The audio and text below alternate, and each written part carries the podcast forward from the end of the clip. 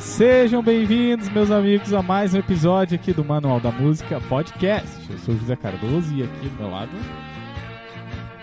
Matheus Colossi. o guitarrista mais virtuoso da região. E também temos a. A. Aqui foi a deixa. Ana Cardoso. Ana Cardoso tá morrendo ali. Coitada. Desculpe aí, eu tô um pouco mal essa semana. Não é coronavírus, é só uma gripe Não, normal. não, só não, pra avisar o Robson pra ele não exatamente. ficar nervoso, né? Ele Não é, né? Convida, convida a pessoa, tranca ela aqui no estúdio e depois avisa, né? é, exato, exato. A Ana está podre de. Não, não, pode ficar tranquilo. E Então, né, nós estamos aqui com o nosso convidado, o senhor Robson Andrade. Seja muito bem-vindo, Seja Robson. bem-vindo, senhor Robson. Boa tarde, Zé, Matheus, Ana. Né? Saúde pra você, pra nós. pra nós obrigada, tudo, né? obrigada. Estou bem feliz de estar aqui com o convite. Já há um tempo que a gente eh, tinha iniciado essa conversa, né? De trocar umas visitas, assim, né? Sim. Na época eu também estava fazendo um trabalho lá de entrevistas e a gente havia já trocado essa ideia e agora deu certo. Ao vivo ainda, né? Ao vivaço, Ao né? vivaço. Não tem Tem erro. que tomar E- cuidado que o cara vai falar. Estamos aqui, né? Na expectativa aí do que vai surgir. Isso aqui, o programa preza pelo improviso, então. Exato. Bora, É né? isso aí. É, Exatamente. é, vamos colocar isso aqui até no nosso release, né? O programa Preza preza pelo pelo improviso. Não, e eu tenho acompanhado Necessita. o programa, eu vejo assim, muita gente boa passando por aqui. Quando eu recebi o convite, fiquei assim, né? E agora, né? Mas quando cheguei aqui, já né, super bem recebido, eu gostaria que vocês eh, tivessem a oportunidade que eu estou tendo aqui, que é de conhecer o estúdio. Essa mesa aqui, Boa fazer um churrasco, né? mas olha, para fazer um churrasco com a família, a gente já está aqui combinando aí outros encontros Com certeza. em off. Em off. Com carne. Com carne. carne. É, com carne. Mas eu, eu garanto que todos os convidados que já passaram por aqui não tiveram o privilégio de inaugurar É. a caneca. Saúde, amigos. Saúde, saúde. É, saúde. Muito obrigado. Ó, aguinha. Beba água. Ah. Buena. É verdade. Inauguramos a caneca com o Robson. E é isso aí. Quem veio antes não inaugurou, quem vem depois já era. Tá É. agora. Já está. Agora. Me sinto privilegiado também por isso. Com certeza. Mas pra gente começar, antes de a gente conversar o papo, né, tio Robson, a gente tem esse nova temporada, né, Matheus Colossi, que é o Manual da Música Novo Cenário Musical. Novo cenário musical. o que é o novo cenário musical, Matheus? Não sei, José. É o que a gente está tentando Você descobrir. colocou lá no projeto. E- É o que estamos tentando descobrir com nossos convidados, né? Então, tipo, a, a ideia desse nosso novo, essa nova temporada é justamente é, conversar sobre com, com os convidados. São, serão 10 convidados. Essa é a sexta, sexto episódio, se não me Sexto engano. episódio. Sexto episódio. Então já estamos chegando aí, passando a metade dessa temporada. E é conversar com o pessoal aqui da região. Então o Robson está aqui representando a cidade de Lages. A gente teve outros convidados da cidade de Lages e tivemos também de outras cidades aqui da nossa região. Então, da, da nossa região da Serra Catarinense. Então, a ideia é a gente conversar sobre as dificuldades, a experiência, é, o mercado, como que enxerga a questão da música, da arte em geral. Né? Claro que a gente aqui focado na música, né? Por se tratar do Manual da Música, né? Então, seria isso. E esse, essa nova temporada está sendo financiada é, via- viabilizada pela Fundação Catarinense de Cultura, através da Elizabeth Anderle, que a gente fica muito agradecido pela confiança e por a gente ter aprovado, né, José Cardoso, esse, esse edital. E tá dando uma força bacana pra gente e pra gente continuar com esse projeto e também ter essas novas, essas novas temporadas, né? A gente sempre está tentando fazer, trazer conteúdo novo aqui para vocês. E já, já adianto, se você não é inscrito no nosso canal, por favor, se inscreve, dá joia, faz todas essas coisinhas que tem que fazer aí pro YouTube entender que a gente é bem bacana. E também, se você gosta, compartilha aí com a galera. A gente tem nosso Instagram também. E também estamos no Spotify. Se você consome conteúdo por áudio, a gente está lá, todos os episódios estão lá. E se você achar interessante essa conversa, realmente você gostou, nossa, o Robson é um cara legal. Você pode estar seguindo o Robson também nas redes sociais. Exatamente. E também você pode. Eu já perdi o que eu falar.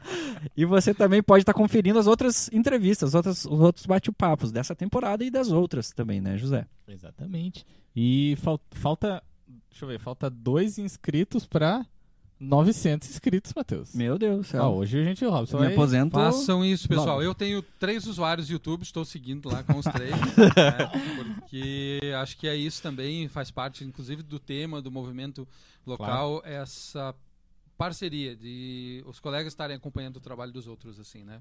Então, é, não é brincadeira. São três usuários seguindo o manual da música, ou seja, Três e assistindo, né? e É. assistindo. Eu tenho 10, já, já deu 13.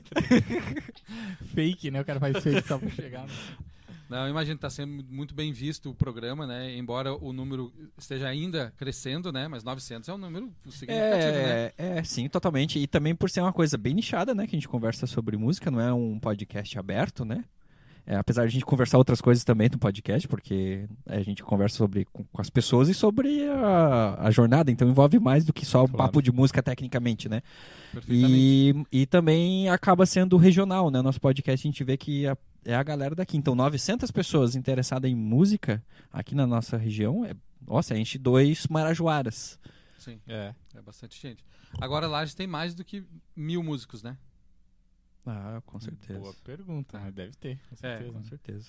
Ou não, né? Porque Acho que o ideal sim. seria que todos os músicos Profissional- estivessem seguindo o canal Manual Pro- da Música. é, profissionalmente, não sei, né? Mas músico, né? Que toque algum instrumento, certamente. né? Tocando. É, deve ter. Não, tem muita gente, né, cara? O bom do, do podcast, óbvio, que a gente conhece, cara, a gente conheceu cada, cada pessoa e a história, assim, é, é, é meio que similar, assim, sabe? É muito parecida. Ah, me apaixonei pela música, daí eu comecei a tocar, né? Eu comprei a revistinha, comprei o livro e hoje eu tô, tô tocando por aí. E, e pensando assim, você, Robson, um ator, você- como é que foi o teu começo, assim, de, de, de se apaixonar pela atuação? Porque você começou no teatro, né? Isso, é uma boa pergunta, Zé. Inclusive porque eu estou participando aqui do Manual da Música, né? Eu me considero um artista independente na cidade, tenho o meu trabalho como produção cultural, também trabalho na, numa instituição que trabalha com cultura, então sou um trabalhador da cultura, né? Sim. Sim. Mas é, tô- o meu trabalho artístico está focado na atuação, nas artes cênicas. É, mas não é diferente o início do, do trabalho. Já há bastante tempo que eu estou nessa área e assim como a área da música, a gente tem uma dificuldade de mercado. Então tem uma tendência da gente buscar outras alternativas. De certa forma, eu me considero sortudo porque trabalho é, numa área relacionada, mas acontece muito em todas as artes da gente precisar migrar. Agora, é o momento atual, quando a gente fala da, da atualidade, eu acho que tem isso também de buscar hum, debater caminhos para que as pessoas possam sobreviver de suas artes. Perfeito. Aham. Né, considerando a sua principal labuta aí. É, É, que- perfeito. que é Ah, o- que é a nossa ideia aqui também, assim, né, de, de- de, trocar essa ideia de, pô, como é que, como é que um ator faz pra né, trabalhar em lajes? Não, e, e também, né, é, é, José, o, o- o Robson, você acabou trabalhando com a questão de produzindo bastante eventos também com relacionado à música, então você conheceu muita gente desse, desse meio musical. E certamente tu viu aí a realidade, né? Porque uma coisa, às vezes a gente vê o show muito lindo, mas a gente não sabe como que tá a realidade do cara lá pra chegar e fazer aquele show lindo. Ele deve, tem que conquistar muita coisa, né? E, o- e a cena musical, assim, conte um pouco da tua experiência, cara, com isso, produzindo, assim, tendo contato com artistas é, na Santa Catarina inteiro, né? Que você acabou promovendo, Brasil, né? Brasil, nível Brasil, Sul. Então, a gente tem essa relação com todas as artes, né? E percebe no país, assim, uma demanda de excelentes artistas, né? O Brasil exporta uma qualidade musical incrível, né? A gente tem naturalmente os nichos aí das rádios que focam em determinados gêneros, mas a gente sabe que excelentes músicos instrumentistas representam o país por aí afora. A exemplo dos instrumentistas, né? Mas a música brasileira é super reconhecida no mundo todo. Na nossa região não é diferente a qualidade dos artistas que, que apresentam seus trabalhos. O que a gente percebe, e a gente já conversava outro dia no- nos bastidores, né, nos encontros aí da vida, Uhum. é que tem muita gente boa e que não sabe o caminho para fazer o seu trabalho circular, ou seja, para buscar a sustentação financeira do seu trabalho. né? Então, acho que isso pode ser um, um norte interessante da conversa, a exemplo do que vocês dois já fazem. Vocês são dois artistas representativos na música. Acho que se a gente pode falar da música atual, a gente está falando aqui com o José Cardoso, com o Matheus Colossi, dois grandes músicos envolvidos em diversos trabalhos, né? A exemplo de vocês, outras pessoas fazem isso. Mas ah, no meu trabalho enquanto agente cultural, eu não percebo muitos trabalhos eh, formalizando as suas propostas. Então a Bacana. gente sabe, porque tem amigos, e porque bate esse papo aí. Perfeito. Mas a gente não percebe isso formalizado, ou seja, quantos desses trabalhos que estão aqui expostos à mesa e estão Uhum. aí espalhados nas garagens da nossa região é, realmente estão sabendo onde apresentar os seus trabalhos para poder subsistir através da sua arte. E tu acha que isso é, é, é uma falta de conhecimento? A gente, a gente conversou esse- sobre esse assunto de formalização junto com a Suiane. A Suiane veio ao última, ah, Episódio, último né? episódio e ela falou exatamente isso.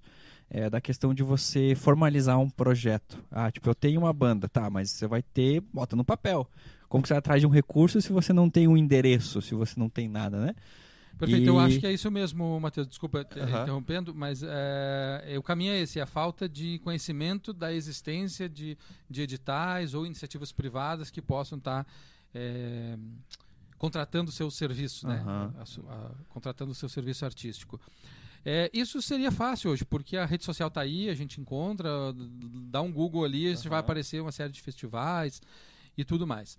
Mas tem uma questão que eu acho que é importante de ressaltar, é que o trabalho de produtor, ele é diferente do trabalho do músico e ele e nem sempre, quase nunca, o artista se identifica com o trabalho burocrático, Sim. né? Que é necessário para trilhar esses caminhos, né? Exatamente. Para chegar até esses contratos. Então acho que é importante debater isso.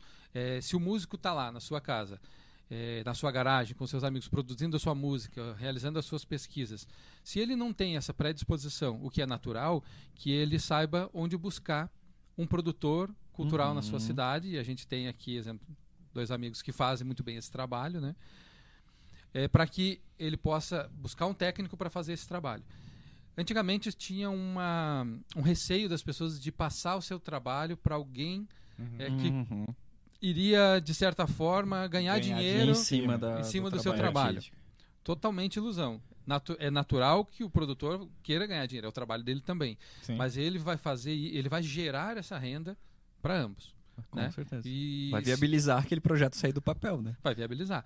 Então, esse é um passo interessante. Buscar na cidade, na sua região, no país, porque hoje a gente alcança as pessoas em qualquer lugar, apresentar o seu trabalho e, e buscar meios de que ele seja visto. É, mas eu digo isso por mim também, Robson. Eu quando comecei, é, eu tinha até um certo medo, cara, por não, por falta de conhecimento. Aí você vinha lá toda aquela documentação, putz, ah, tem que ter conta, tem que ter pessoa jurídica. Se é pessoa jurídica, meu Deus, eu vou ser uma empresa.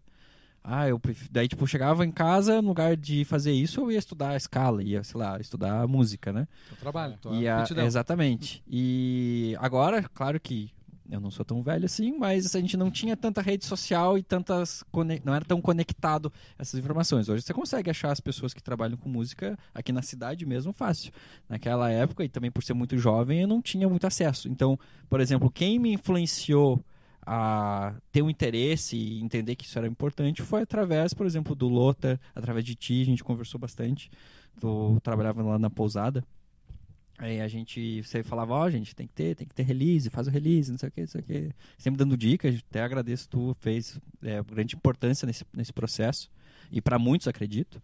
E o, o e assim, aí nessa, nessa necessidade e tipo de não ter, a gente, eu lembro que a gente ficava procurando o produtor, sabe? No, no- onde que a gente bate, na que porta que a gente bate, cadê o produtor musical, sabe? E eu acho que isso aí, pra, aqui na nossa cidade, tu comentou, tipo, tem. a- nós dois começamos a fazer, o José ainda tá mais focado nisso.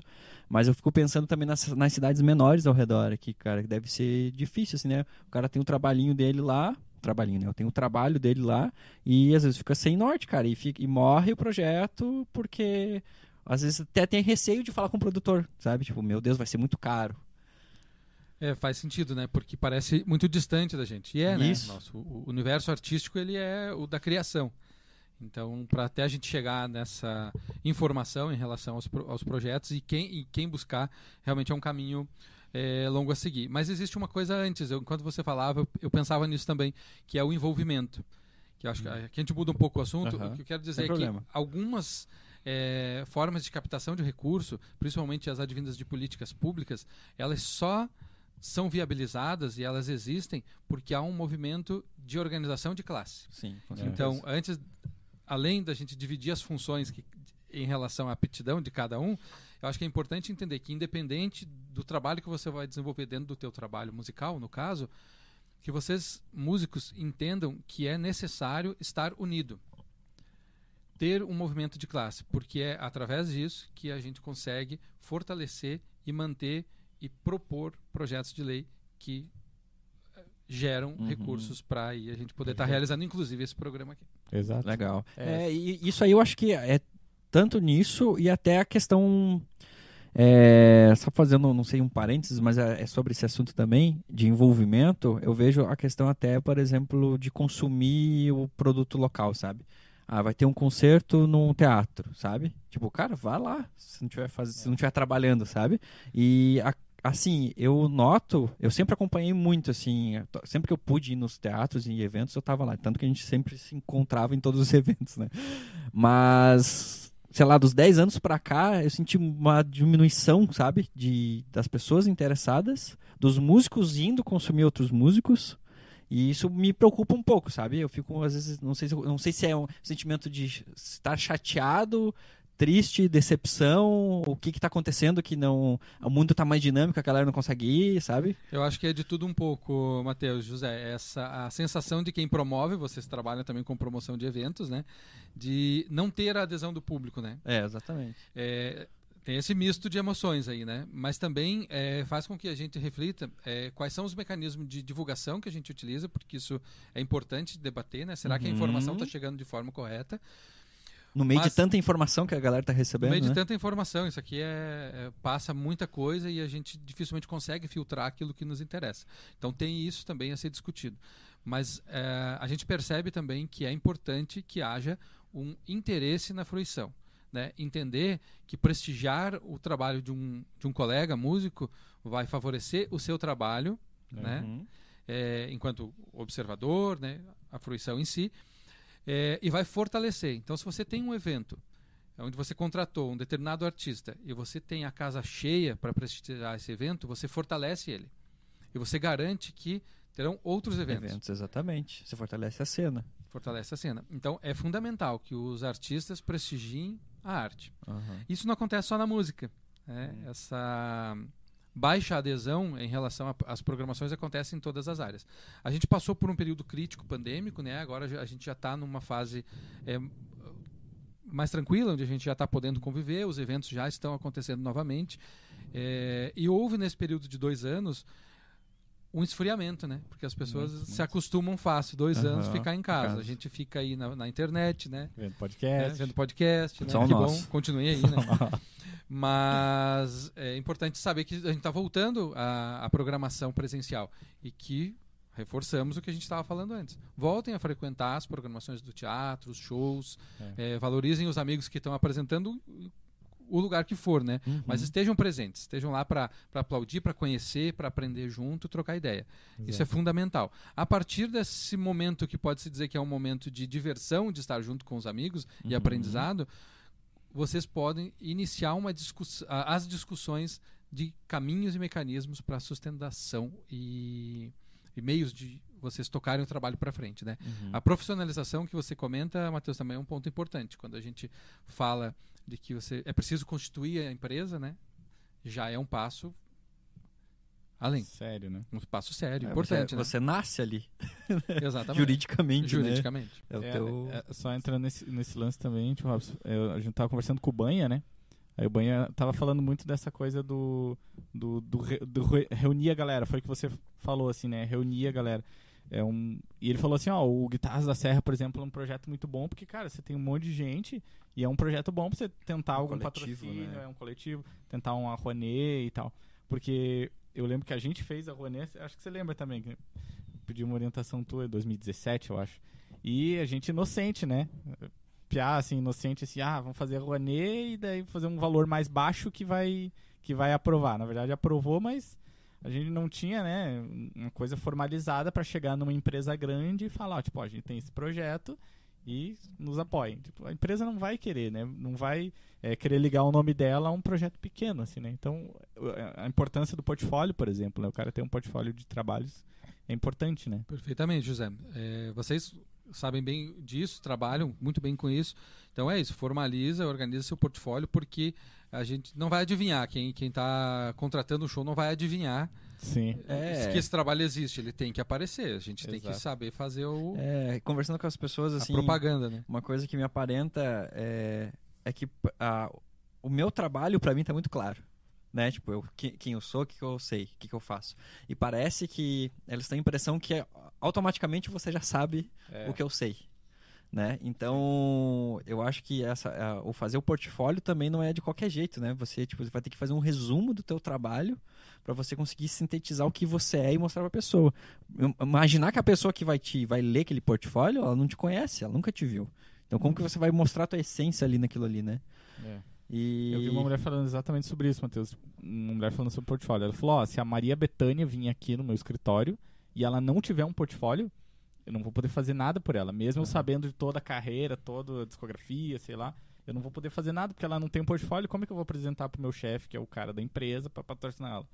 Sabe? Uhum. Não adianta. Perfeito, um ótimo exemplo, né? Perfeito. É isso, fo- formalizar, né? Formalizar. O, seu, o seu trabalho. O, José, você toca num assunto bem importante, que é o exemplo do Festival Guitarras da Serra, né? Que é, já é um grande evento. Então, Vocês já devem estar programando aí a próxima, a próxima edição, né? Pelo Sim. que eu já estou acompanhando nas redes sociais aí. Dia 28. É que esse é o encontro. O festival ainda Não, é pra o ter Mas o encontro ano. é um evento do Pois é. festival. É, Promovido pelo... Encontro, evento, festival, né? Guitarristas. 20 guitarristas. 20 guitarristas. Loucura, no mínimo, né? No No mínimo. mínimo, no É, mínimo. Fora aqueles que vão aparecer na hora lá com a guitarrinha no, no ombro, né? Nossa, É isso aí, meu né? Deus. Guitarrista sai, Ah, né? Balança dá um uma árvore. Nossa senhora. É verdade. Mas que bom, né? Acho que lá tem essa tradição também, né? De, de bons músicos é, de rock and roll, Tem, Tem, tem. tem. Rock é de muito forte aqui. heavy né? metal. né? Uhum. Tem É, sim. Enfim, tem um- aqui um panorama, né? Só nessa Tem. mesa que a gente tem um panorama. A gente vai falar sobre isso hoje ainda, tá, É, pessoal? aqui, aqui a gente até tem poucos discos, né, Robson? Porque, cara, o tanto de gente que tem disco lançado. Ó, quem tiver disco, manda pra gente que a gente É. coloca aqui na mesa. É isso aí. Pessoal, reúne lá, tem trabalhos bem interessantes aqui, mas eu tenho certeza que se espalhar a notícia, vai, vamos ter que aumentar a mesa do churrasco aqui. Churrasco Tem boa. muita gente que produz, embora o disco já está, né, sumindo aos É, poucos. Sumindo, mas. Ele tá, o CD ficou no meio ali, né? Porque a- aí o CD eh, ficou esse intervalo curto, né? Da, da minha geração, assim. Eu, pra mim, ouvir um CD já é nostalgia, né? Como pode, né? Sim. Loucura. já é nostalgia. Mas aí tá voltando o vinil, né? E as plataformas digitais e o CD vai ficando pra, pra trás. Mas o CD tinha uma coisa muito interessante. Eu mudei o assunto, desculpa. Mas Fica à vontade. o, o que acontece com o CD gente, é o, é o lance do portfólio. Tô associando também. Que é aqui, É. ó. Não, perfeito. Você pega esse trabalho aqui do Anadon, ó, que vocês estão vendo aí. Seu trabalho poderá estar aqui também, viu? Manda pra cá. Exatamente, manda pra nós. É, tem aqui o histórico do trabalho, tem, enfim, né? Não, um e, o, e o. Anadon, é, esse trabalho dele eu achei sensacional, porque ele, ele deu de presente pra, pra galera e ele tinha pôster, tinha tudo, tinha, ele, tem, ele criou um material muito bom, sabe? Ele aproveitou todos os espacinhos que, tinha, que, tinham, que eram possíveis dentro desse, do, do É. CD pra contar a história das músicas, de tudo. É bem legal esse trabalho dele aí. E é um baita portfólio. Nossa, quem pega o CD já entende o trabalho dele, é só ler tudo. Muito bacana. Depois a gente vai dar uma olhada com atenção e tem muita coisa interessante aqui. Mas voltando a falar da- do, lance do festival, é quanto fortalece a cena, a realização, né? A promoção. Então, muito, muito. o, o Guitarras tem isso. Certamente vocês estão tendo uma procura muito maior de guitarristas. A gente tava brincando que vai surgindo de todo lado, né? Aham. porque o festival acontece. Então a importância dessas realizações, inclusive as promovidas pelo, pelo poder público ou as privadas, enfim, mas quando elas são promovidas de alguma forma, elas criam um espaço. Criando um espaço, surge a demanda. Uhum. Total. Então, parabéns vocês pelo Guitarras da Serra, acompanho desde o início lá, acho o projeto assim É, muito generoso, né? Você é tipo o padrinho. É mesmo? The Godfather do. Claro, se você Claro. não tivesse apoiado É. nós tudo. É, Fizemos tudo lá. Tô, sinto Né? orgulhoso, hein, pessoal, mas, Mas não eu- sabia disso, padrinho, é? Claro, você é o padrinho que tá asa certo. Ah, Coisa boa, então vamos estar tá lá, né? O, pri- o Vamos primeiro ajudou a organizar. Fez lá. tudo, né? Primeiro, segundo, terceiro. Quarto, quinto. É, mas é, o pro- projeto é muito legal, pessoal. Realmente faz todo sentido. E a gente tem aqui é, outros artistas na linha regional, por exemplo. André Alano. Já esteve aqui no podcast. Já esteve aqui, grande amigo, colega. Baita Andrezão. músico. O André tem esse trabalho autoral, né? Tem uma, uma larga experiência aí com a música, né? Com a música fandangueira, que apresenta o trabalho autoral dele. Outra coisa importante, né? Que a gente fala da nova cena é isso. A gente está percebendo o cuidado das pessoas em fazer música própria. Hum. É. né? Nada contra É, isso o é que eu ia te cover, acho que é importante a gente manter os clássicos sendo tocados, Sim. mas é, quando surgem trabalhos autorais, é certamente visto com, É. com outros olhos, né? O André tem esse trabalho autoral e o André da, na área da música regional, eu poderia pegar o exemplo do Festival Guitarras da Serra para um exemplo ah, macro atualmente, que é o Festival Sapecado da Canção Nativa. Sim. Então, se a gente for falar na criação de um espaço né, de referência como um, algo que transforma Uhum. né, o ambiente ou a tradição de uma cidade como toda, a gente tem um exemplo bem claro do Festival Sapecado da Canção Nativa, É. que existe há mais de 25 anos, 20, Não, não, 27 eu acho. Depois a gente vai dar um Google aqui e vai corrigir bem certinho Não essa informação, tá, pessoal? não sei. Mas foi feita a curadoria recentemente agora, né? A escolha das músicas, vai Pois ter um novo é. festival depois desse intervalo. Mas o fato é que eh, se a gente tem uma cena nativista forte, representativa, com grupos hoje que estão no, no top da música regional do sul do, do, do país, é porque existe um festival.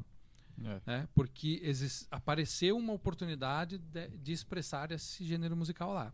Né? E a partir dali a influência, o contato, É, é, prestigiando, aprendendo, trocando. A gente tem uma cena hoje que é vista fora, do, aliás, em outras regiões, como lá sendo né, a área da música nativista. Uhum. Não é só É. isso, a gente sabe, a gente está justamente debatendo coisa, isso. Sim. Mas é isso por conta da força desse importante festival. E eu acho, eu acho interessante isso, que é, é um projeto de música que move toda a engrenagem, né? Relacionada à, à música e até mais coisas. Tipo, é um festival tão grande que dá oportunidade para músicos, né? Você cria o espaço, então vem músicos.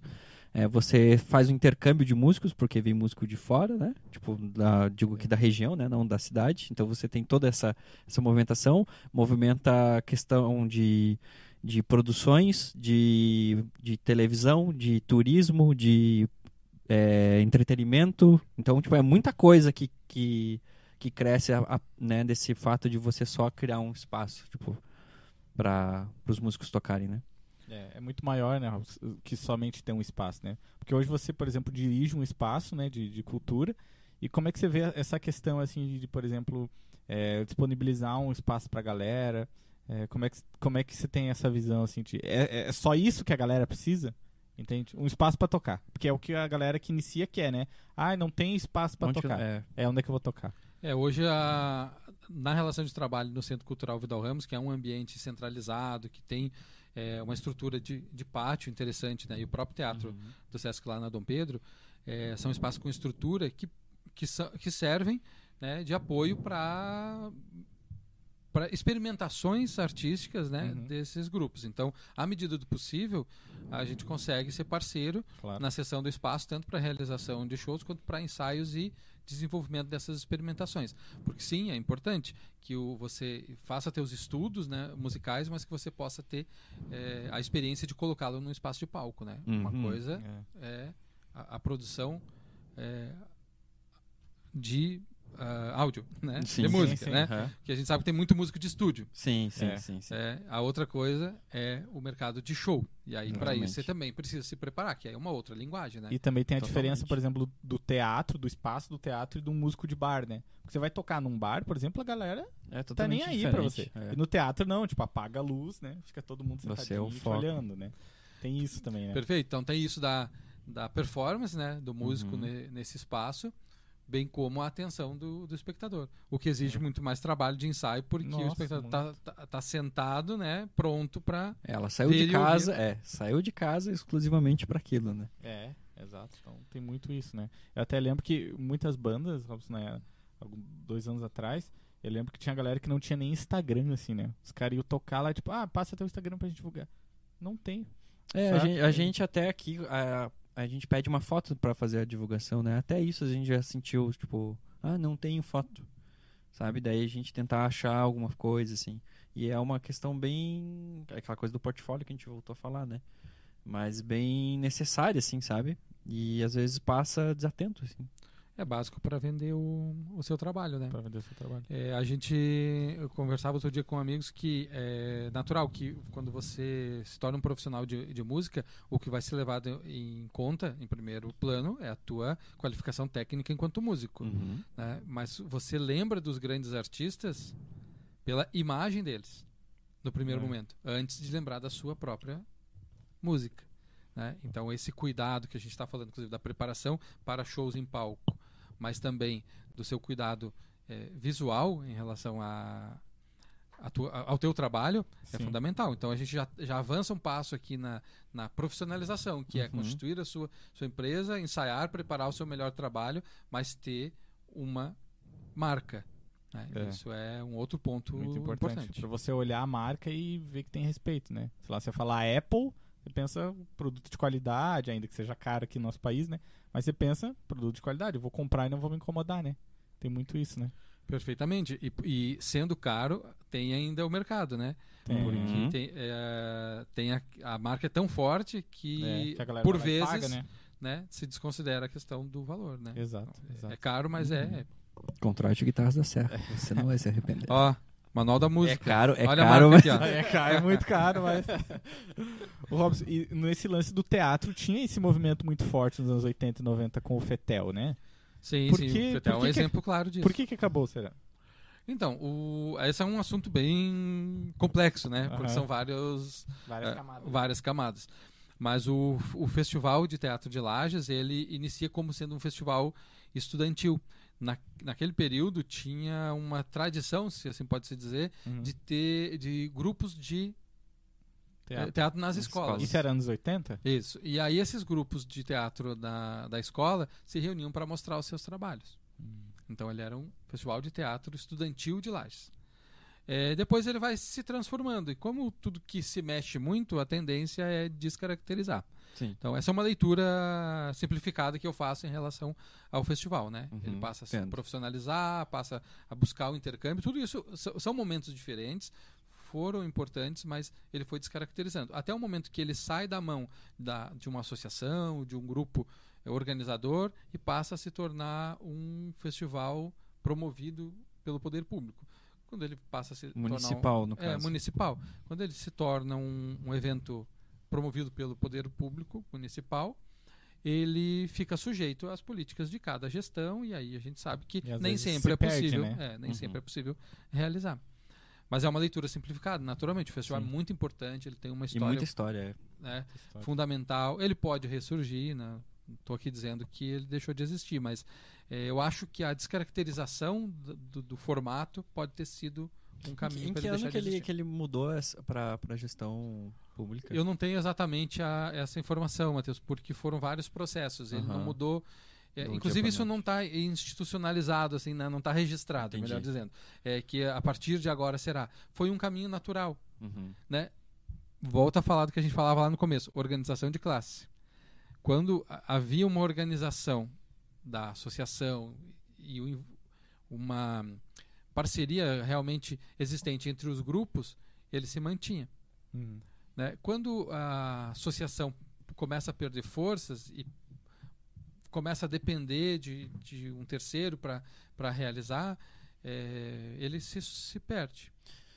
E- né? e Provavelmente por aí. Isso, Aham. Isso tem a ver também com questão de gerações, assim, Robson. Por exemplo, Total. passa a galera, mas a geração que está vindo ou não foi fomentada com esse desejo da- do teatro, no caso, ou por algum motivo não teve um- uma galera que, que foi para esse movimento e aí ficou só o pessoal da que eu sinto um pouco com a música isso sabe eu, eu vejo às vezes uns gaps aqui na nossa cidade mesmo assim tem gerações assim que tá vem muita gente interessada com música aí vem uma geração que parece que não não é a músico sabe Uhum. pelo menos na minha pequena É, a bolha música tem isso porque tinha antigamente tinha muito festival do industrial, cada escola tinha seu festival de música, né? Verdade. E agora, tipo, quando você vê o último festival de É, música? e Eu não sei. agora agora eu tenho a sensação é, Guitarras E Serra. agora eu tenho a sensação, tipo, eu tô vendo muita gente nova é, fazendo trabalho autoral, inclusive, é, promovendo os- alguns festivais. Isso tá- eu tô, tô, tô ficando muito, fico muito feliz assim de ver essa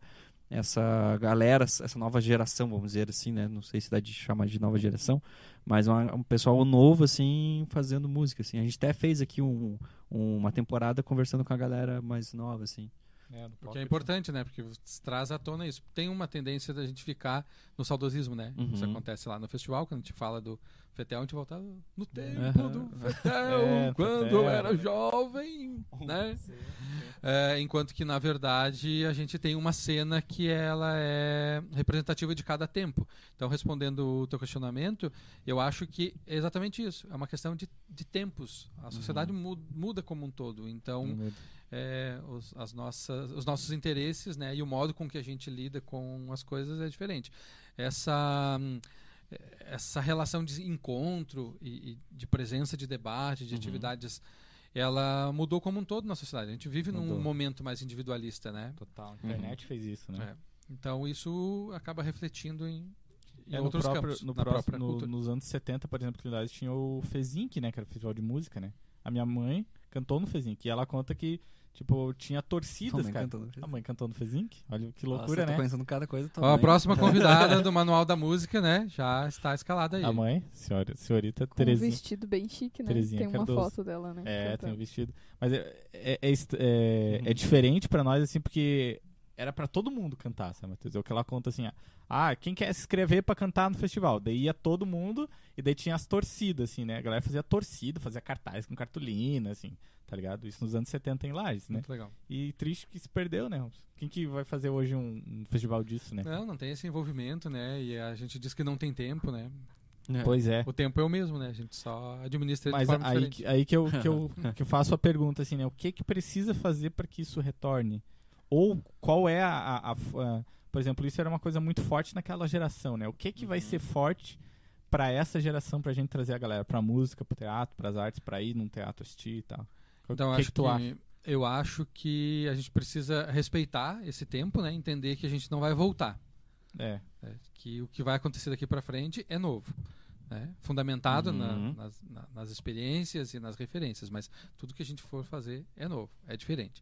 Exemplo disso, a gente já tem uma cena eh, nova na cidade, que é a cena do audiovisual. Uhum, É. verdade. Verdade. Então hoje a gente tem uma produção audiovisual que é fomentada também pelas políticas eh, públicas, né, com recursos eh, descentralizados que facilitam a melhoria, a qualificação da, dessas produções no momento, no- nos dias atuais. Uhum. Né? Mas não é de hoje que existe o insight da cena de cinema, né, promovido também por um festival que é o Curta Lages, né, promovido pelo coletivo audiovisual lagiano. Uhum. Então, pode-se dizer que hoje a gente já a gente tem um movimento artístico forte aí também nesse, É. nesse campo. Eu acho que é necessário, tanto para profissionalização quanto para fortalecimento, é as pessoas estarem juntas. Mas não vai ser da, da mesma forma, nunca. Mas estar junto nem que a gente utilize, porque a pandemia acelerou tudo, né? A gente já se comunica tão rapidamente, né? Via É. internet, então é, conversar, debater, entender as necessidades uns dos outros, entender que no mercado artístico não existe concorrência, ou tudo que a gente faz junto, a gente está, na verdade, é, abrindo um caminho para todos, né? O mercado, se aberto, ele será generoso com todo mundo, né? Não existe isso isso, é não pode existir. Isso é importante, essa, esse negócio da competição, né? É, de entender que, que se você abre, que nem tu falou, se você faz um festival, você dá oportunidade para outros festivais acontecerem também. Né? Então, tipo, se você apoia o festival, por exemplo, Guitarras da Serra, que tem o Baixistas da Serra, sei lá, que Uhum. tem o tecladista da Serra. A gente até já. até- Gaiteiros da Serra, É, Alexandre. Gaiteiros Pô, da Serra. Fica a dica. Gente, né, E, aí. e é isso, mas assim, por parte de muitos, às vezes eu fico, eu, eu sinto essa, esse pé atrás, essa pulguinha, assim, sabe? Tipo, de, de competição, assim. E é uma coisa que te- teria que morrer, né? Essa, esse raciocínio, assim, ou pelo menos conscientizar, né, da importância de É, tá junto, de né? estar junto. Hum, Tá junto, tem que, tem que se abraçar É. aí, né? Porque Total. é, a gente- todo mundo vai colher os frutos, né? No, no final das contas. É, em relação à produção musical atual, eu, eu queria conversar com vocês agora. Acho que eu vou começar a fazer pergunta, Então porque, lá. né? Fique à vontade. Eu tô vendo aqui alguns discos. Pode perguntar que o José responde. José responde. é o próximo quadro do podcast. É, José aí, responde. produção. Anota a produção. Né? Isso fica pro pós. O, eu tô vendo aqui alguns trabalhos é, de diferentes gerações. Uhum. né? A gente tem o trabalho aqui do Bruno Machado. Sim. Já É. teve aqui no podcast também, Bruno. Um abraço. Sempre tá vendo. Acompanhe lá. Que Estará vai estar tocando no Guitarras da Serra, lá no Encontro de Guitarristas, já confirmou. um grande artista. Vai estar lá. O Xará, Robson Anadon, né, do Orquídea Negra, né, banda Tá aí, super representativa, né, no país. também. Lagiana, a gente às vezes o tempo vai passando e a gente esquece, né? Cara, pois é, é, é- é importante falar isso, porque o documentário que a gente fez ali do Panorama Guitarra Serra, a gente fez uma pesquisa nos anos 80 e 90 da galera. Cara, é uma coisa que você não se liga, né? Acho que até a gente comentou, né, Matheus? Mas, cara, como, por exemplo, o Orquídea Negra é uma banda importante pra caramba. Tipo, os caras não tinha nada em Lages e eles E começaram. tinha banda. E tinha banda. Ah, vamos fazer, Uhum. tocar heavy metal em Lages nos anos 80. O, é, inclusive o tio Vina, ele assim, né? veio aqui e nos contou como foi o processo de gravação e tudo. Tipo, nem eles não sabiam muito o que eles estavam fazendo, mas eles estavam fazendo alguma coisa que eles acreditavam, mas nem eles não tinham, É. tipo, vamos no estúdio, ah, vamos gravar e iam. Com alta qualidade É. técnica, original, né? Original, é. Hum, E fica, né? O que é bem Sim. feito e é original. É isso que eu acho o mais interessante de ser original, porque agora a gente tem muito, a gente tem fácil acesso a muito con- con- con- conteúdo e a gente consegue, porque o original, na verdade, é um compilado de informações que você recebe. Exato. E agora a gente consegue, e, tipo, ah, eu quero escutar uma banda, sei lá, do Japão. Se você der um Google ali, em sete pesquisas você chega a qualquer lugar. E eles, cara, não, não tinham isso. Você tinha que importar um LP que já estava já tava ultrapassado já no mundo. E os caras conseguirem fazer isso sem nenhum tipo de, de conhecimento, sem acesso à loja de instrumentos, sem nada, sabe? Então, é de tirar o chapéu realmente. E, e a gente não, e a gente quer muito assim que a galera entenda, entenda a importância que o pessoal respeita assim, Orquídea. Não, é uma banda legal, mas assim, é, o papel é, é o buraco é muito mais embaixo. Né? É. O buraco é muito mais embaixo, porque eles abriram a, a floresta com o facão, a gente só tá indo atrás. Exato. Perfeitamente, né? Eles foram vangua- vanguarda e de grande importância. Às vezes a gente esquece isso, né? Muito, bem, Aham. muito bem lembrado. É, e o que mais a gente tem aqui de, de trabalho, Zé, que eu tô vendo aí? Esse aqui Então, é da tá. essa é a banda Éfata, que é uma banda católica, de rock católica aqui em Lages. Que também que- tem uma cena muito forte, Tem né? uma cena forte Uhum. também, que, que muitas vezes a gente não conhece, assim, por não estar no meio, né? Mas é um pessoal forte também, tá trabalhando direto aí. E legal, cara, rock católico, que é uma coisa que não é tão É, você não vê tanto. E a Palhas de Coqueiro, que é a do Jari, né? Que, Sim, sim. Essa, que é Jari, o Esse, mesmo. esse ano, o Jari veio ano passado aqui, né? Ano passado, né? Foi ano Esse ano eles ano fazem passado. 20 anos de banda. Eu tô com a corda do É. Jari ainda. O Jari ganhou um acordamento ano passado. e- Ó. É, Jari, já... Cobra, hein? então, olha então só. é muita gente, né? Também tem Churrasco. encarte, né? Olha Você aqui, ainda ganha muito CD, assim, a galera ainda vai lá, ó, tá aqui meu CD.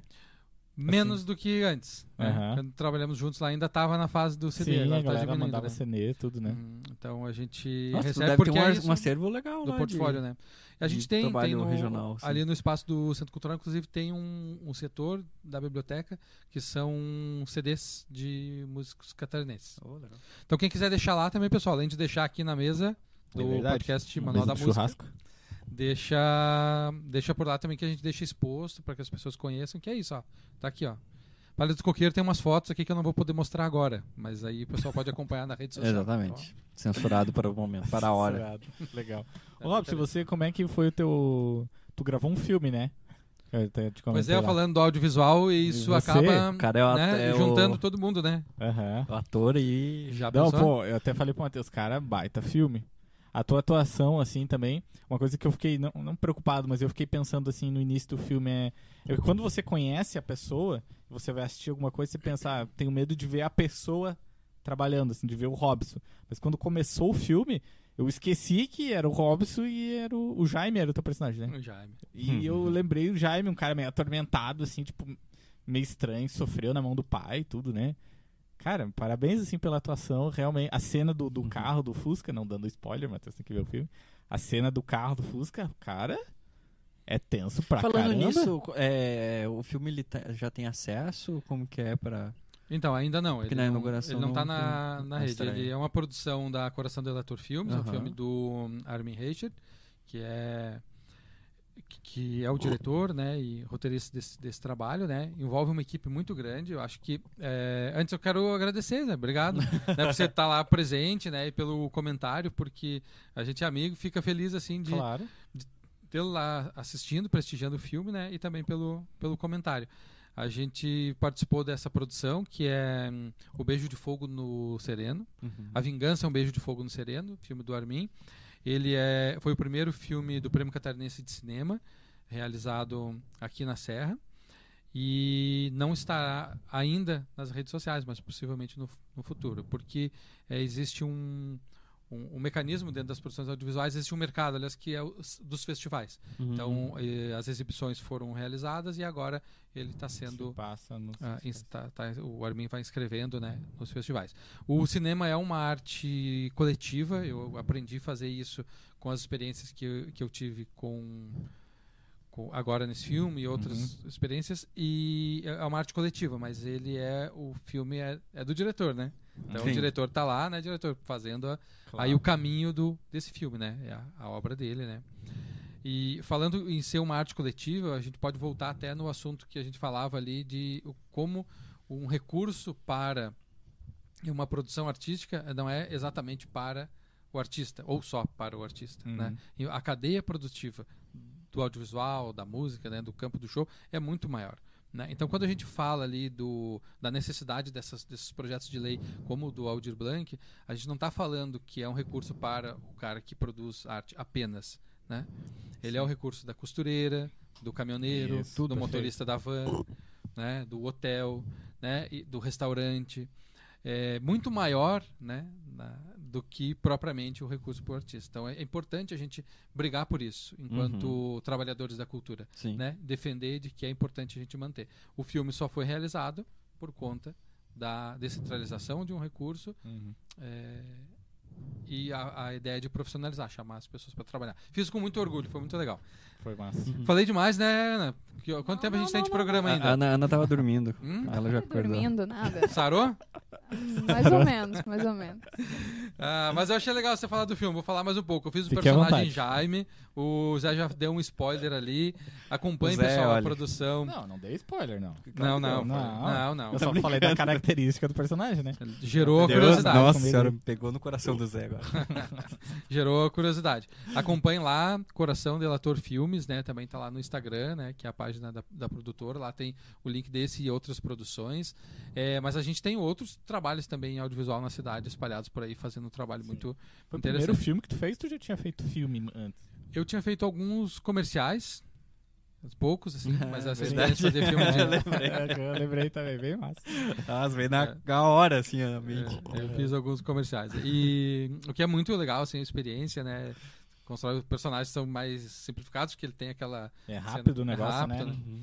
Agora, mas é muito legal, assim, a experiência. De certa forma, é, isso abriu porta para eu fazer experiência aí na produção audiovisual. Depois eu participei do filme A Voz da Cidade, que é do Marcelo Machado.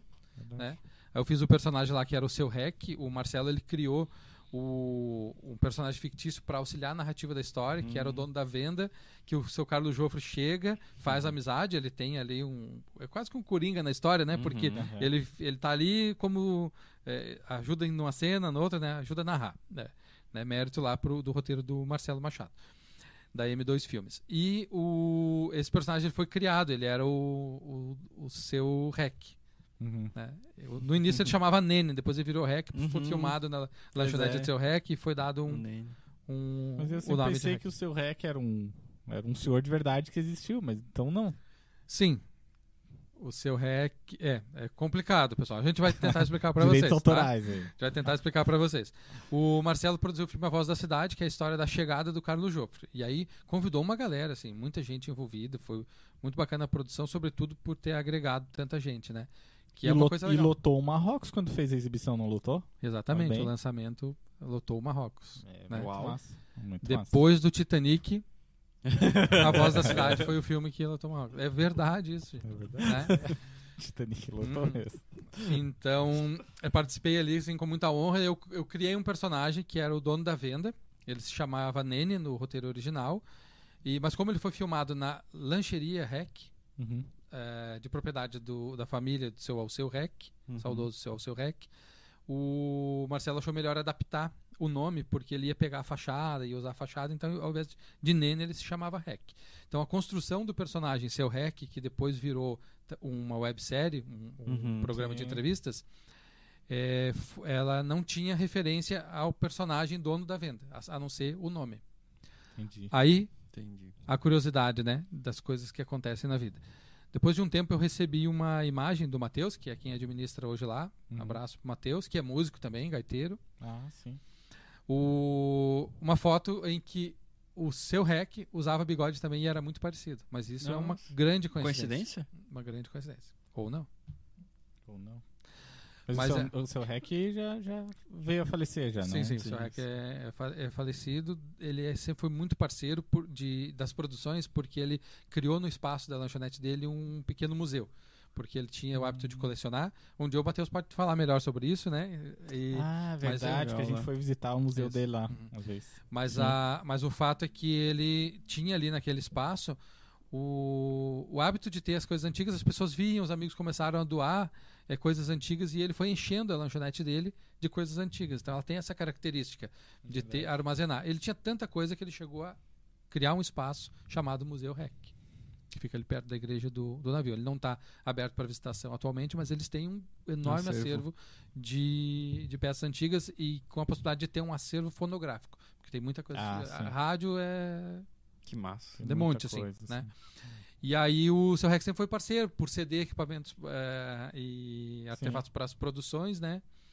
Os adereços. E então todo mundo conhece ele, super, super gente boa, né? Sempre contribuiu. E a gente acabou filmando lá na lanchonete.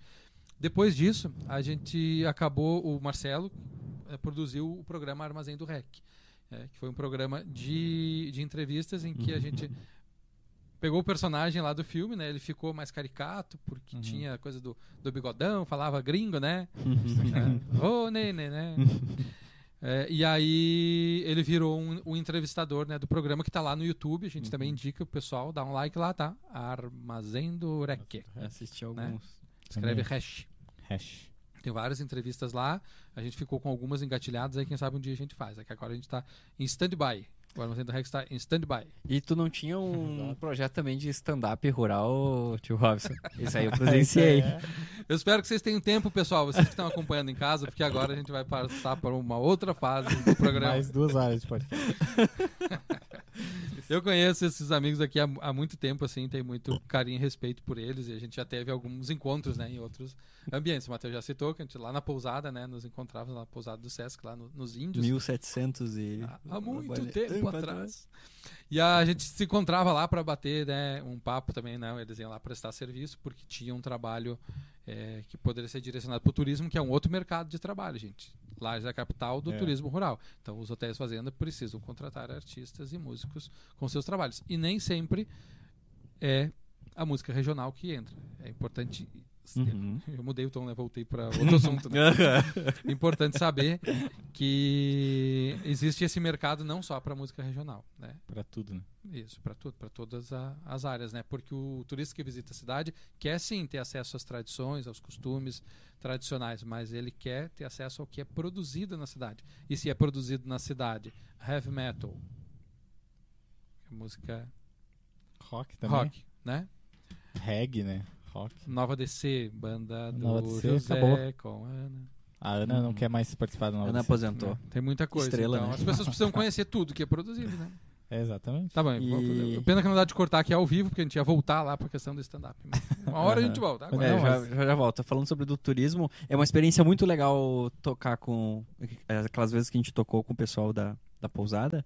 É, é, é- é uma experiência bem legal que eu acho que se, o- se, o, se o pessoal puder ter experiência de tocar para turista é muito interessante. Ainda quando a gente fazia mais de uma sessão no mesmo dia, alguma coisa assim. Ou numa, na mesma semana, que você troca o público, sabe? Porque Hum. quando você vai fazer essa, esse tipo de trabalho, o Robson sabe falar muito melhor que eu, claro. É, você pega uma galera de uma região do país, aí você toca o teu espetáculo. Aí você tem uma. As pessoas vão receber aquilo de alguma forma. Uhum. E aí você, beleza, você setou aquilo na tua cabeça. Aí sai aquilo ali, na outra semana você vai prestar o mesmo serviço com o mesmo espetáculo, e é uma galera diferente, de outra região, é totalmente diferente. Hum. Às vezes dá muita coisa dá certo, muita coisa não dá. Não dá. Sim. Aí você. E, e causa um desconforto, porque você fica pensando, o que, que deu certo realmente? O que, É. que eu tenho que mudar? E Porque. no, e no- e no teu lance, né, Robson, é um, deve ser um, isso que o Matheus falou, deve ser muito mais intenso, né, o lance das piadas, né? E isso aí, e eu, eu te vi fazendo é, esse sta- stand-up rural pra esse público. E eu, nossa, que coragem, cara. Porque. É, realmente foi uma experiência é, intensa, assim, foram vários anos, né? Eu iniciei no, no pioneiro do turismo lá nas Pedras Brancas, em parceria com os amigos da Mata Quiterânica, o Grilo e Testa. A gente começou Uhum. a fazer um trabalho no, no turismo, assim, que foi a minha primeira experiência. Eu entrei lá e a gente tinha esse compromisso, assim, de receber as pessoas, falar das, das tradições do lugar, mas é, oferecer para eles a vivência. Então, desde conduzi-los até uma atividade de cavalgada e a gente, por sermos daqui, a gente também ter essa relação com o campo. Eu sou do, do interior também, então a gente tem essa afinidade é, com o turismo e fazer com que as pessoas tivessem essa Uhum. essa vivência. E aí surgiu a ideia de contar as histórias no, no fogo de chão. Então, Hum. é, como eu é, sou do interior, mas não saí cedo, né, de- da, da atividade rural, eu fui buscar de novo, né, as referências assim, né, dos tios, dos vizinhos. Uhum. Daí eu sempre falo que eu tenho o meus tio era o nome de bicho tudo, né? Eu tenho o meu primo Biguá, que é um ótimo contador de, de história. O Biguá é que sabe contar piada de bicho, tem um tempo assim, sabe, que é incrível, um né? timing de piada que Aham. Aí tem meu, Ah, meu eu lembrei tio e compadre, o. Tiriva, né, Mão Pelada, que é meu padrinho, né, saudoso Mão Pelada. Meu pai se chama Bugio, né, de apelido, dentre outros bichos, né. Aí eu tava lá no hotel do, do turismo, lá no Pioneiro, né, com os amigos, e a gente tinha essa coisa de dar um... A gente queria dar um codinome pra gente, tipo tio tal, né. Hum. E eu contei uma história que o meu pai tinha uma Brasília, ele veio de São Joaquim pra cá e atropelou um, um graxaim na estrada. Hum. A brasileira era muito velha, né? Tipo, tava assim, não tinha nem soalho. Daí quando ele parou no posto, o frentista perguntou o que, que o senhor vai levando aí atrás. Ele olhou pra trás, tinha um graxaim sentado no banco de trás, que entrou por o buraco do soalho. Daí eles falaram que o graxaim era eu naquilo, tá? E pegou, daí virou tio Graxa. Que daí tem a página lá Ah, no Instagram virou. que é o Causos.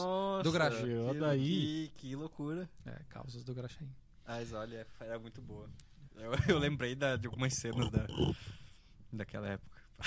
É, e o Causos do, do Graxa era isso daí. A gente trazia algumas histórias de lá, mas tem uma coisa da vivência com os próprios eh, espectadores. Porque primeiro eu trouxe algumas histórias que eu conhecia lá dos meus, meus parentes, né? Uhum.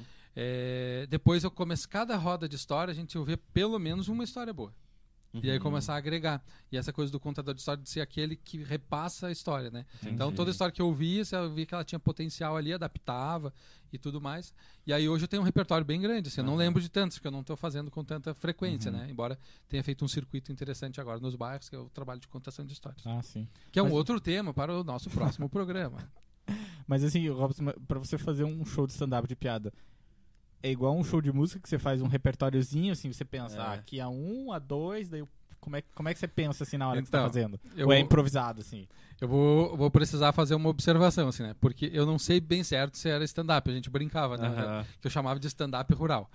Mas eu acho que é, porque o stand-up ele tem a premissa de ser o humor em pé e o de improviso. Eu peguei o Sim. assunto aqui, ah, o Zé tal, né? Mas na verdade não. A gente sabe que não, só Uhum. porque a gente vê o stand-up, o cara repete o stand-up. então Sim, não sim, é mais. escrito. É a escrito. grande maioria. Mas eu- então eu trabalho com esse método, assim, eu tenho uma, um, um- um roteiro Uhum. base, é, não fico fixo nele, mas ele me ajuda se faltar assunto. né? Entendi. Eu tenho o fio condutor ali, como no repertório musical. Você pode, né, de repente, você está tocando num bar, que é um lugar mais descontraído, você foge do roteiro, né? Alguém pediu um, um som É, como nessa tal, né? situação ali do, da pousada, que eu, eu vi isso acontecer. Você fez uma que, meu Deus, o pessoal riu do início ao fim com a primeira piada e foi, foi assim. Aí depois a outra, a mesma piada, grilos, assim, sabe? Tipo, e aí como que você sai de uma... Não sai, né? você vai. Tem que abraçar a vergonha, assim, né? Só dava nós nós rindo, rindo, sabe? é, mas chama os amigos, né? Aham. Faz assim, a parceria, né? Mas é isso, passa por É. diversas situações, né? Mas você acha que, por exemplo, um, um lance de, por exemplo, uma piada como se fosse rural, digamos assim.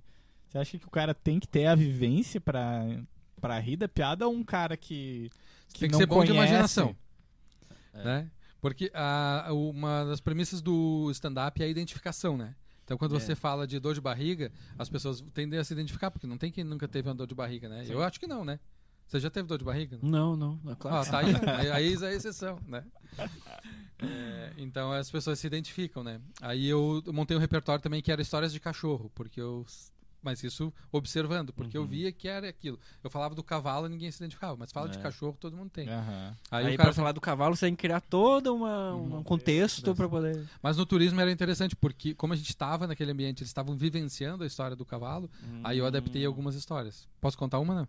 Fique à vontade. Pode. Porque eu trabalhei no turismo, então não, só- não contava só histórias. Eu também fazia as atividades rurais. E teve uma ocasião que eu fui dirigir a charrete. Vocês já andaram de charrete, não? Já. Nunca dei Não? charrete. Já. Uns sim, outros não, né? Você em casa. Um Já andou? sim, outro não. Tu já andou de charrete, né?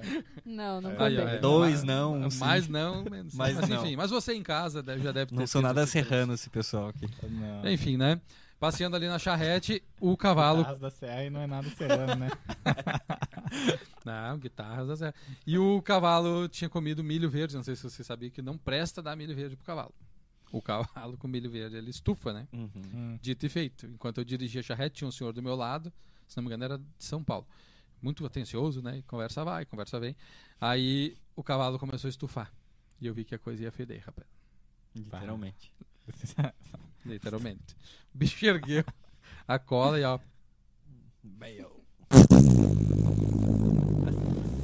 infinito. Infinito. Eu fiquei tudo sem jeito, mais vermelho que eu tô agora, assim. Eu olhei pro senhor, pedi desculpa, disse, o senhor me desculpe, né? Isso não podia acontecer. Ele me olhou e disse, olha, rapaz, não precisa pedir desculpa. Eu até achei que tinha sido o cavalo. ah, ela largou essa. Desculpa, Ai, ouvinte ai, do ai, Manual ai, da ai. Música. Pessoal, obrigado. Até semana que vem. Espero que você já tenha almoçado. É, mas tem uma curiosidade do stand-up, porque eu tô aqui no Manual da Música com muito orgulho, bem feliz pelo convite. Demorei um pouco ficar à vontade, né? Porque a gente é, tô assim em todo lugar. Agora- agora- eu já não quero Agora sair Já mais. vai embora. Não Fica quero tá sair mais. tranquilo. Mas eu preciso contar pra vocês, não é um stand-up, é um fato, porque eu é, não toco nenhum instrumento e tenho uma dificuldade terrível de entender os códigos da música, né? Não, não, não sai do lugar, já tentei. E eu acho que quem causou isso, né, sem a intenção, foi o meu avô, né, saudoso. Eu, uma vez eu fui... Ele tocava? Não. Mas ele me desanimou bastante. eu andei 5km pra ir na casa dele pegar um violão emprestado. E quando cheguei na casa, lá na casa dele, que era no sítio, ficar 5km, eu morar na vila, contextualizar melhor agora. Eu fui até a casa dele pegar um violão emprestado, que era um violão do meu tio Tiriva, meu grande amigo, compadre.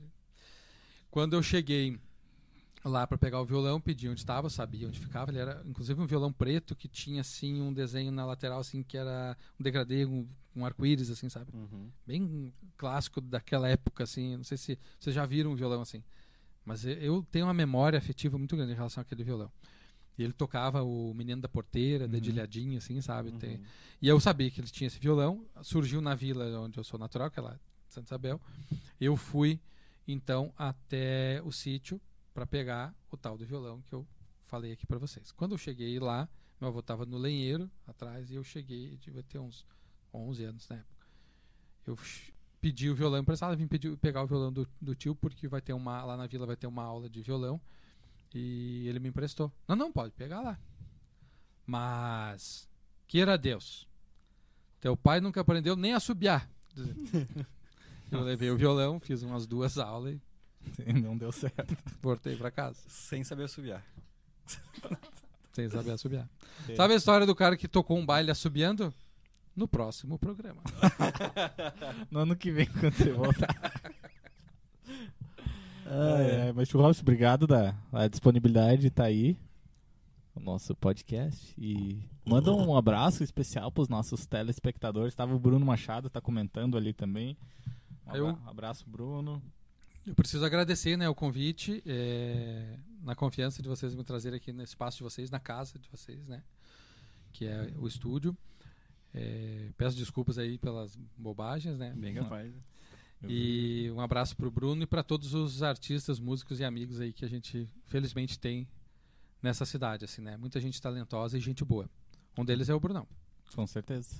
E obrigado, Matheus Colossi. Obrigado, José Cardoso. Obrigado, pessoal aí que tá presente, que Obrigado, tá, Ana Cardoso. tá nos apoiando. Eu já ia chegar lá, já ia chegar lá. Tô indo, pro- tô indo ó, cheguei naquela câmera, daí eu ia chegar naquela outra e depois ia chegar Colocar na... uma câmera pra Ana ali pro pessoal ver a Ana. Né? Não, Sim. Não, não. Ô, Ana, chega aí, dá um oi pra galera. Acho melhor não, acho melhor não. Então é isso aí, pessoal. Obrigado. Obrigado, Ana Cardoso. De nada. E obrigado a galera que, que, que está acompanhando essa nova temporada. É, reforçando, se você não é inscrito, se inscreve no canal. A gente Matheus quer. Colossi. 902 inscritos. Chegamos a 900. Palmas. Obrigado, Robson Andrade. O milésimo vai ganhar um bônus. Valeu, gente. Vai ganhar um. O Matheus vai pagar um X. O Matheus vai pagar um X. Não Vou sabemos qual Matheus. contas agora aqui. Não sabemos qual Matheus. Mas um Matheus vai pagar um X. O Matheus Colossi. E é, É, isso mas aí. é emblemático, né? Mil inscritos já é. Ah, um não. Falta legal, pouco, né? Falta Já é pouco. legal. Porque daí depois a- dobra a meta e Não, assim já, dá, já, já, daí eu já posso falar pra mãe que eu tenho um podcast. Ô, mãe, tem um podcast, tem mil inscritos. Tua mãe não segue, não, é isso? Não sei. Ô, mãe, você segue aí, manda no chat. Assiste o programa inteiro. Mas é isso aí, obrigado pessoal. Lembrando que amanhã esse podcast já vai estar disponível lá no Spotify para você que gosta do podcast em áudio. E semana que vem estaremos aí de novo, não é? Estamos aí de novo. Compra nossa caneca. É, não, não, nós não estaremos vendendo. É segredo, é segredo? É segredo, é que eu, eu tô, tô com o que se chama especulando o mercado. Exatamente. E a caneca escrito Matheus Colossi é mais caro, né? Porque daí o pessoal é fã, né? Aham. Nem Entendeu? vou te responder, José Cardoso. Valeu, gente. Tchau. Tchau, até Valeu, semana que já, vem. já acabou o programa aqui. Tchau, tchau.